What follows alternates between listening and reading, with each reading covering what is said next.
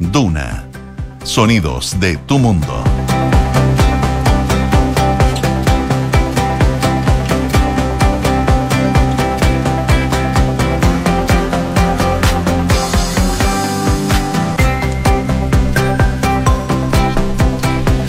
Mañana con 31 minutos. Muy buenos días. ¿Cómo están ustedes? Bienvenidos a una nueva edición de Antes que nada aquí en Radio Duna. Día jueves 19 de enero. Les cuento como siempre hasta ahora qué nos dice la Dirección Meteorológica de Chile para que salgan preparados. Si es que ya salieron o si es que van a salir en unos minutos más eh, de la casa para que conozcan el pronóstico del tiempo y no se topen con sorpresas. A esta hora en Santiago la temperatura está marcando 13,8 grados. La máxima va a llegar hasta los 28, temperatura bastante agradable para ser pleno enero.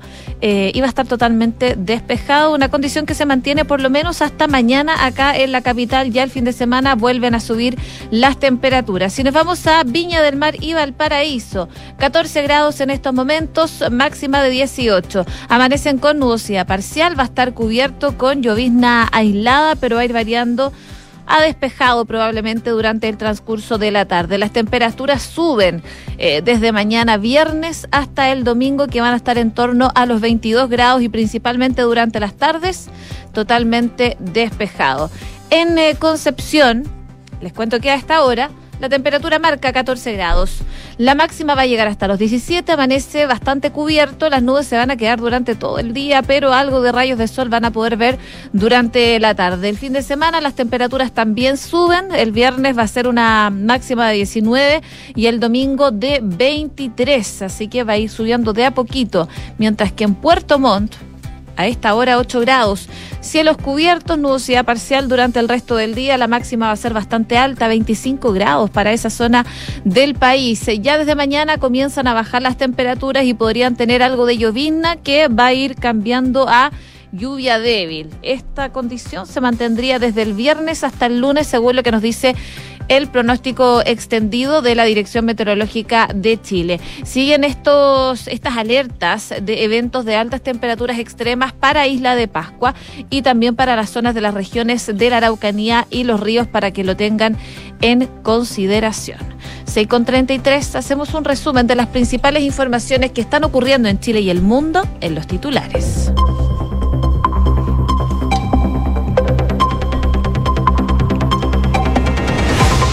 Los demarques opositores y las señales de la democracia cristiana anticipan que la acusación constitucional en contra del ministro Giorgio Jackson se caería hoy en la Cámara de Diputados. El libelo contra el actual ministro de Desarrollo Social será visto a partir de las 10 de la mañana.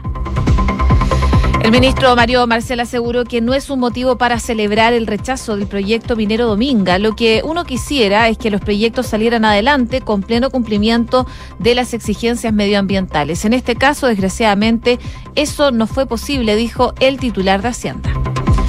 El comandante en jefe del ejército criticó que las Fuerzas Armadas puedan ser destinadas a resguardar las fronteras en este proyecto de infraestructura crítica, enfatizando que desvirtúa el rol principal de la institución. De todas maneras, desde el gobierno aseguraron que el general Javier Iturriaga no opinó en contra de la reforma. La oposición criticó al subsecretario Eduardo Vergara por relacionar el alza de los delitos con el aumento de la población, enfatizando que esto es poco serio. El diputado Miguel Mellado dijo que el análisis de la autoridad es errado, mientras que Andrés Joanet le pidió mayor rigurosidad. El Congreso despachó la ley que amplía la PGU y que llegará a 70.000 nuevos beneficiarios. La iniciativa aprobada señala que la modificación al beneficio entrará en vigencia el primer día hábil del tercer mes desde la publicación de la ley. Las universidades reportaron un alza en los ingresos de mujeres a las carreras científicas, tecnológicas, ingenieras y matemáticas. Para la admisión 2023, la institución evidencia cambios en algunos casos que implican doblar la cantidad de la fuerza femenina en la matrícula de primer año de 2022. Noticias del Mundo, la primera ministra de Nueva Zelanda, Jacinda Arden, anunció que va a renunciar en febrero. Para mí ya es hora, declaró la autoridad entre lágrimas durante una conferencia de prensa donde detalló que su decisión se debe a su desgaste personal. Las protestas en Perú dejaron un fallecido y ataques a la sede judicial y policial en el sur del país. La nueva muerte elevó a 52 el total de fallecidos durante las protestas en contra del gobierno de Dina Boluarte. Y en el deporte, Nicolás Yarri lamentablemente cayó en un parejo encuentro a tres sets con el estadounidense Ben Shelton, despidiéndose así del abierto de Australia en una ronda, eh, en la ronda 64 o segunda etapa, por 7-6, 7-6 y 7-5. 6 de la mañana con 36 minutos. Comenzamos la mañana informados en Antes que nada con Josefina Stavrakopoulos. Y fuera noticia del día, lo que ocurrió ayer con Dominga, se esperaba que a eso de las 8 de la mañana se reuniera el comité de ministros para definir qué iba a pasar con el futuro de este proyecto minero Dominga. Eh, ya lo habían adelantado desde el gobierno, eh, sobre todo cuando el presidente Gabriel Boric asumió su mandato. Él había dicho no a Dominga, fuerte y claro, en este discurso cuando asume el eh, poder y esas palabras que había pronunciado el presidente Boric el día de su triunfo en las urnas parecía sentenciar este polémico proyecto eh, de Iron, que está ubicado, sabemos, en la comuna de Lillera, en la región de Coquimbo y que implica una inversión cercana a los 2.500 millones de Bueno, finalmente el Comité de Ministros refrendó la sensación que pesaba en torno a esta iniciativa desde hace más de un año. La votación de la instancia rechazó en forma unánime, seis votos en contra y cero a favor. Eh, sobre este proyecto. Y según eh, se comunicaba por parte del Comité de Ministros, la instancia se pronunció sobre 12 recursos de reclamación, de 26 en total presentados por personas y organizaciones que se hicieron parte del proceso de participación ciudadana en contra de la resolución de calificación ambiental. Estas reclamaciones presentadas estaban enfocadas principalmente en el estado de afectación e insuficiencia del área de influencia por cada especie. De hecho, la revisión del Comité de Ministros revela las conclusiones técnicas de un análisis de fauna considerado su estado de conservación. Y tras estudiar los antecedentes técnicos y también jurídicos, este ente colegiado estimó que respecto al medio marino no se entregó una adecuada determinación y justificación del área de influencia y tampoco se realizó una adecuada línea de base. Eh, el escrito dice que no se consideró el adecuado impacto sobre las áreas protegidas también. Eh, Reserva Nacional Pingüino de Humboldt, eh, la Reserva Marina Islas Choros y Damas, ni sobre las especies que habitan en dicha zona. Y entre ellas destaca la ballena azul, la ballena fin, la ballena faranca, entre otras. Respecto a recursos marinos asociados a la pesca, el órgano colegiado determinó que existe incerteza en el modelo utilizado por la predicción y evaluación de impactos y en consecuencia dice que no se evaluó la real afectación de las áreas de manejo de recursos bentónicos, lo que pone en riesgo su productividad. Por supuesto, hubo reacciones a esta decisión que tomó el eh, Comité de Ministros eh, ayer en nada personal. Eh, acá en Duna, por supuesto, estuvieron hablando con el alcalde de Leillera, que sabemos él está a favor de este proyecto minero Dominga, Yerko Galleguillos, y estaba bastante molesto con el rechazo de esta iniciativa, pero él aseguraba que se esperaba. Esto fue lo que dijo acá en Duna el ministro de Leyera. Eh, son los mismos que se presentaron en la en la eh, apelación al Tribunal Ambiental, son los mismos que se usaron para la Corte Suprema en ese momento. Eh, por lo tanto, yo creo que la justicia ya los estudió tanto el tribunal como en la corte ya, ya estudió estos mismos argumentos y ratificó su postura con respecto a ello. Eh, por lo tanto, tengo la plena convicción de que aquí va a primar la, la objetividad, el criterio, la institucionalidad, se va a respetar las reglas del juego que se han dispuesto hoy día para que este tipo de proyectos se haga o no se haga.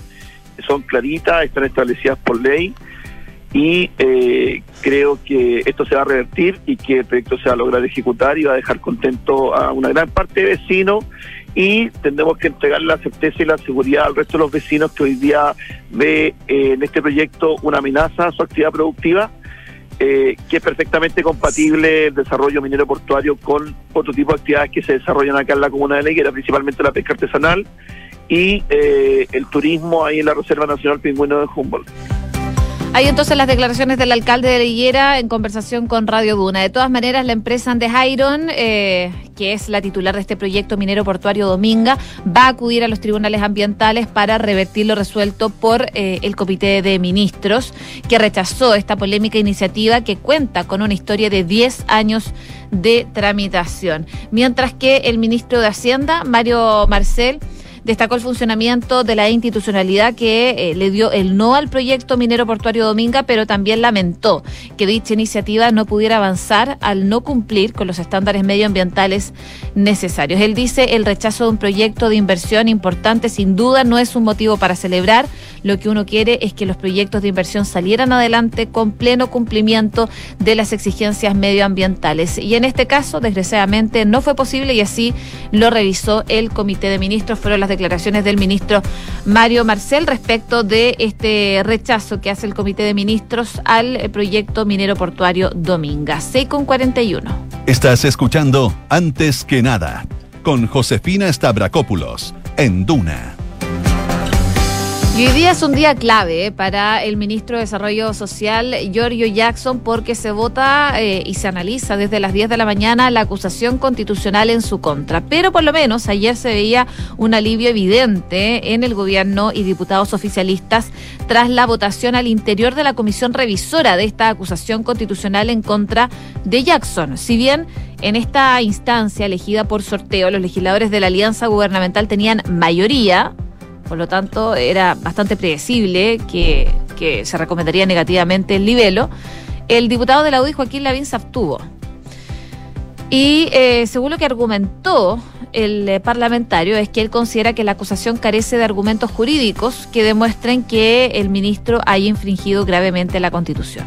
El desmarque del gremialista se sumaba también a las dudas que desde ya el lunes venían expresando desde Renovación Nacional que probablemente se ausentarán, se abstendrán o rechazarán la presentación que hizo el Partido Republicano en contra del titular de Desarrollo Social. Y con estos antecedentes finalmente la acusación que se va a votar hoy día desde las 10 de la mañana en la sala de la Cámara, se pone bastante cuesta arriba, ya que el oficialismo logró cerrar filas con algunos grupos no alineados, como son los ecologistas y los demócratas cristianos. Sin embargo, el golpe sorpresivo lo brindó otro parlamentario minutos después del voto de la VIN en la comisión, el diputado Cristian Moreira, también militante de la UDI, que declaró que igualmente se abstendría respecto de esta acusación constitucional.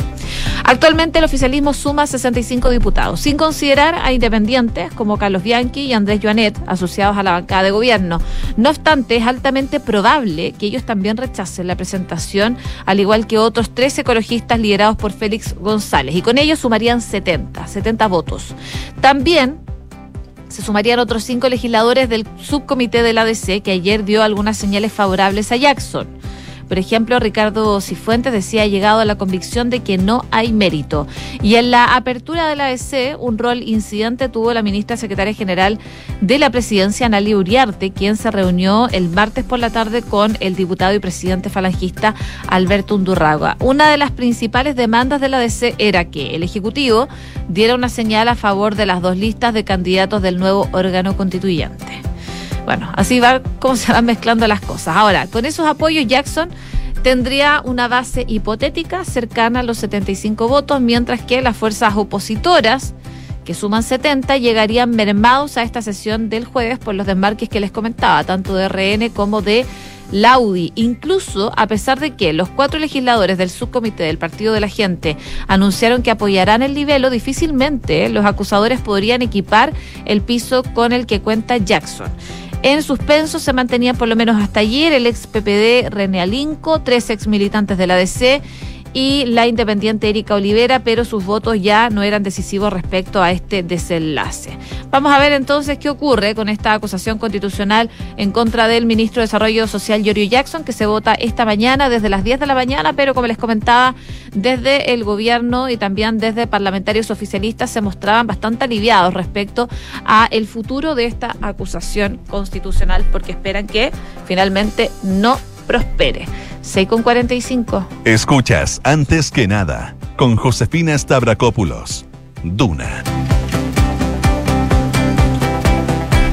En otras informaciones les comento que el comandante en jefe del ejército, Javier Uturriaga, cuestionó la eventualidad de que las Fuerzas Armadas vayan a ser destinadas para resguardar las fronteras, una tarea que a su juicio desvirtúa la labor que deben cumplir las ramas militares del Estado. Aquel punto está contenido en la reforma constitucional sobre el resguardo a la infraestructura crítica, una iniciativa sabemos que es parlamentaria, que se impulsó en noviembre del 2019 en pleno estallido social y que ha sido respaldada por el gobierno anterior y también por el actual de Gabriel Boric, principalmente debido a las facultades que entregaría para combatir la crisis migratoria y la criminalidad en la zona norte del país. El proyecto fue aprobado ya la semana pasada por el Senado y durante estos días es revisado en segundo trámite constitucional por la Comisión de Seguridad Ciudadana de la Cámara de Diputados instancia a la cual fue invitado durante la jornada de ayer el jefe del ejército. Y ahí entonces, vía telemática, Iturriaga opinó que todas estas tareas que se derivan hacia el orden público van desvirtuando la tarea de su rol principal como institución. Señalar que indudablemente, como respetuoso de la institucionalidad, nosotros vamos a cumplir la constitución y las leyes que se establezcan pero es un deber también señalar que la misma constitución genera para las Fuerzas Armadas, para el ejército en particular, algunas tareas prioritarias que tienen que ver con la defensa y justamente todas estas tareas que se derivan hacia el orden público van desvirtuando la tarea y nuestro rol principal. Yo creo que es un deber dejarlo, dejarlo eh, público conocimiento. Yo sé que es parte de la discusión, pero son tareas que, que finalmente van a afectar nuestra operacionalidad, porque son las mismas tropas que están equipadas, entrenadas para otras tareas, que tienen que derivar eh, esta función principal hacia otros problemas que, está teniendo hoy el país. Bueno, estas palabras del general Iturriaga causaron polémica en esa instancia, pero la ministra de Defensa, Maya Fernández, aseguró que estas declaraciones no contradicen la reforma constitucional y se trata de opiniones que antes ya habían sido emitidas. Incluso la ministra aseguró que estas observaciones se realizaron durante la discusión del proyecto en el Senado, pero que obviamente no pueden reemplazar ellos a las policías en las funciones que realizan permanentemente y a eso se refiere. La ministra decía, obviamente, cuando son militares tienen una formación distinta, la formación policial son tareas distintas. La afirmación eh, encontró eco también en el comandante en jefe de las Fuerzas Armadas de Chile, Hugo Rodríguez, quien dijo que están en plena concordancia por ya haber discutido esa materia y en esa relación. El proyecto, recordemos, fue aprobado por la Comisión de Seguridad de la Cámara, tras lo cual la ministra del Interior Carolina Toá, declaró que de aprobarse el texto en los próximos días, los militares podrán desplegarse en la frontera durante febrero, teniendo efecto inmediato esta reforma. 6 de la mañana con 48 minutos. Estás en Antes que nada, con Josefina Stavrakopoulos. Duna 89.7. Y seguimos revisando informaciones, esta vez en el ámbito eh, más bien delictual porque hay parlamentarios de oposición que están criticando los dichos del subsecretario de Prevención del Delito, Eduardo Vergara, quien eh, de visita a la Araucanía, él señaló que el alza de los delitos violentos en el último tiempo se debe al crecimiento de la población. Lo que indicaba precisamente es lo que se evidencia y lo que la evidencia nos muestra es que frente a un aumento de población hay un aumento en incidencia. Y hoy en día la gran proporción de delitos en este país, violentos como no violentos, son los más graves o menos graves, son en manos de ciudadanos chilenos. Tras eso, el diputado de Renovación Nacional, Miguel Mellado, aseguró que el análisis del subsecretario de Prevención del Delito, Eduardo Vergara, es errado. ¿A dónde la vio? Dijo qué está comiendo. Las cifras que van al alza son cifras a las que él no tiene respuesta. Espero que el subsecretario enmiende su error. En cambio, su par de amarillos por Chile, Andrés Joanet, lo tildó de poco serio y le solicitó mayor rigurosidad, ya que los chilenos no somos tontos. Estos dichos fueron emitidos por el subsecretario Eduardo Vergara posterior a una reunión que sostuvo con las autoridades en la prefectura de Cautín en Temuco en el marco de su viaje a la Araucanía para abordar el tema de la seguridad, pero claramente esto ya está generando repercusiones y cuestionamientos, las declaraciones y el análisis también que hace el subsecretario Eduardo Vergara que el alza de los delitos tendrían que ver con el crecimiento de la población en nuestro país. 6 de la mañana con 50 minutos. Estás escuchando Antes que nada con Josefina Stavrakopoulos en Duna. En noticias internacionales, sorpresa en mayúscula en uno de los actos importantes del Pacífico. La primera ministra de Nueva Zelanda, Jacinda Arden, anunció que renuncia al cargo. Lo comunicó durante el conclave anual del gobierno del Partido Laborista, eh, confirmando también que el próximo octubre se van a celebrar elecciones generales eh, en este estado insular de poco más de 5 millones de habitantes. Desde su primera victoria en el año 2017, Jacinda Arden, progresista, en una cuna mormona, se convirtió rápido en una cara amable en el escenario internacional, llevando a grandes cumbres a sus discursos sobre temas humanitarios y medioambientales. Ahora, ella, que tiene 42 años, se aleja de la primera línea política a poco más de dos años de eh, que ella arrasara en las anteriores elecciones, logrando la mayoría absoluta y convirtiéndose en la primera líder del país que podría gobernar en solitario desde que se implementó un sistema de votación proporcional a finales de la década del 90 y que eh, empoderó a los partidos minoristas y favoreció a las coaliciones. Ella en su discurso explicaba que se iba porque eh, con un papel tan privilegiado viene la responsabilidad. La responsabilidad de saber cuándo eres la persona adecuada para liderar y también cuándo no lo eres. Sé lo que requiere este trabajo y sé que ya no tengo suficiente energía para hacerle justicia. Es así de simple, decía Jacinda Arden, que renuncia a ser la primera ministra neozelandesa. Ella contó que había estado reflexionando durante sus vacaciones de verano. En Nueva Zelanda la época estival comienza en diciembre y termina en febrero. Si realmente tenía energía suficiente para continuar eh, al frente del país. Y llegó a la conclusión de que era el momento de marcharse. Estos han sido los cinco años y medio más grandes y gratificantes de mi vida, decía Jacinda Arden, pero también he tenido desafíos. De todas maneras, eh, Arden va a seguir al frente hasta el 7 de febrero.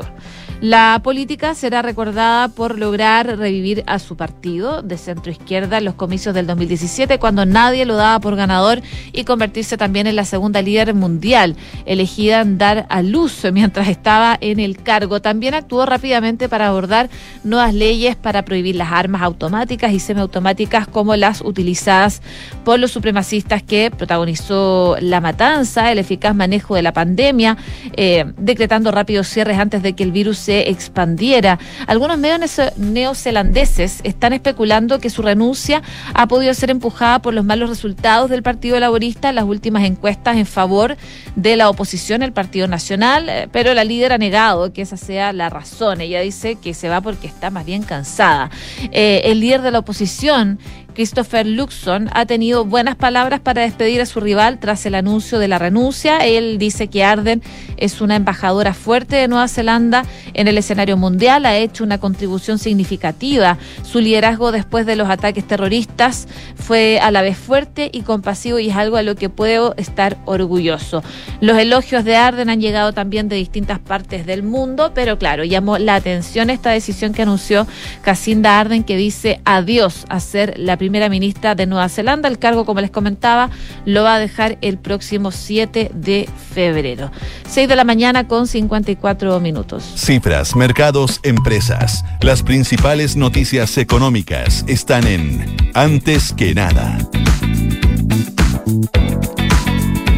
En el ámbito económico, les cuento que la Cámara de Diputados aprobó en tercer trámite constitucional el proyecto que modifica el mecanismo de estabilización de los precios de los combustibles y congela también el precio del diésel. Con 111 votos a favor, ninguno en contra y 26 abstenciones, quedó entonces listo para ser promulgado como ley. Esta normativa evita fluctuaciones semanales de las bencinas y establece que las variaciones se van a realizar cada 21 días. Con la legislación actual, los precios de las bencinas varían semanalmente en un mínimo y un máximo de 9 pesos por litro. Sin embargo, con la nueva iniciativa se pretende que los valores se modifiquen cada tres semanas. Si bien al principio este proyecto buscaba que las bajas pudieran ser de hasta 27 pesos cada tres semanas, Con la indicación aprobada, las disminuciones serán de hasta 36 pesos por litro cada 21 días. La subsecretaria de Hacienda, Claudia Sangüesa, aseguró que con la indicación que se ha propuesto de aumentar el margen de intervalo al cual pueden bajar los precios de 2,4 a 3,2%, hace que se reduzca más fuertemente el precio cada tres semanas. También la legislación aprobada establece que hasta el 15 de abril del 2023 el precio del petróleo diésel informado por ENAP no podrá ser superior al menor precio entre aquel informado por la misma empresa en el periodo entre el 15 de diciembre del 2022, es decir, estará congelado. 6 de la mañana con 55 minutos. Y ahorrar para aumentar tu futura pensión desde hoy y vivir tranquilo es posible con un APB Consorcio. Elige el APB que mejor se acomode a tus necesidades en www.consorcio.cl. ¿Y sabías que puedes comprar de forma anticipada los servicios funerarios de María Ayuda? Entrégale a tu familia la tranquilidad que necesitan y estarás apoyando a cientos de niños de la Fundación María Ayuda. Convierte el dolor en un acto de amor. Cotiza y compra en www.funerariamariaayuda.cl. Bien, a continuación, Duna en Punto y ya está con nosotros Rodrigo Álvarez para adelantarnos qué se viene en el programa del día de hoy. Josefina Estabracópulos, ¿cómo te va? Buenos días. Em, pendientes de varias cosas hoy día. Por lo pronto, a las 10 de la mañana en la Cámara de Diputados se vota la acusación constitucional contra el ministro de Desarrollo Social, Giorgio Jackson, que fue presentada por el Partido Republicano. Dicen em, que hay algunos descuelgues que podrían em, hacer caer la acusación contra el ministro Jackson. Hay que ver qué es lo que pasa a partir de las 10 de la mañana. Ayer el, eh, la bancada de Renovación Nacional daba por hecho que iban a votar todos eh, en, a favor de esta acusación. Hay algunos parlamentarios de la UDI que están descolgados, otros también de la democracia cristiana, lo que hace pensar que todavía hay incertidumbre respecto al futuro de este libelo presentado contra el ministro de Desarrollo Social. Ese es un tema, hay que estar pendiente también de las consecuencias, reacciones a los reparos que hiciera en la Comisión de Seguridad el comandante jefe del ejército respecto a el proyecto de reforma constitucional que busca que los militares resguarden infraestructura crítica. Em, dice el comandante en jefe del ejército, bueno, que hay labores que corresponden a la seguridad y que ellos eh, efectivamente eh, no tienen que ver con, con, aquellas acciones que deberían llevar adelante, por ejemplo, en la frontera. Así que pendiente también de eso. Ojo lo que está pasando en Perú. Anoche dos muertos más en enfrentamientos en Puno entre manifestantes y la policía. Y hoy día está anunciada la gran marcha a Lima, em, que van a ingresar por cuatro puntos diferentes a la capital peruana pidiendo la destitución de la presidenta Boluarte. Es parte de lo que vamos a revisar y también el golpe en Nueva Zelanda, la renuncia de Jacinta Arden como primera ministra de ese país. Eso y mucho más entonces. Por supuesto. A la vuelta de una breve pausa comercial y seguimos revisando informaciones acá en Radio Duna, el 89.7.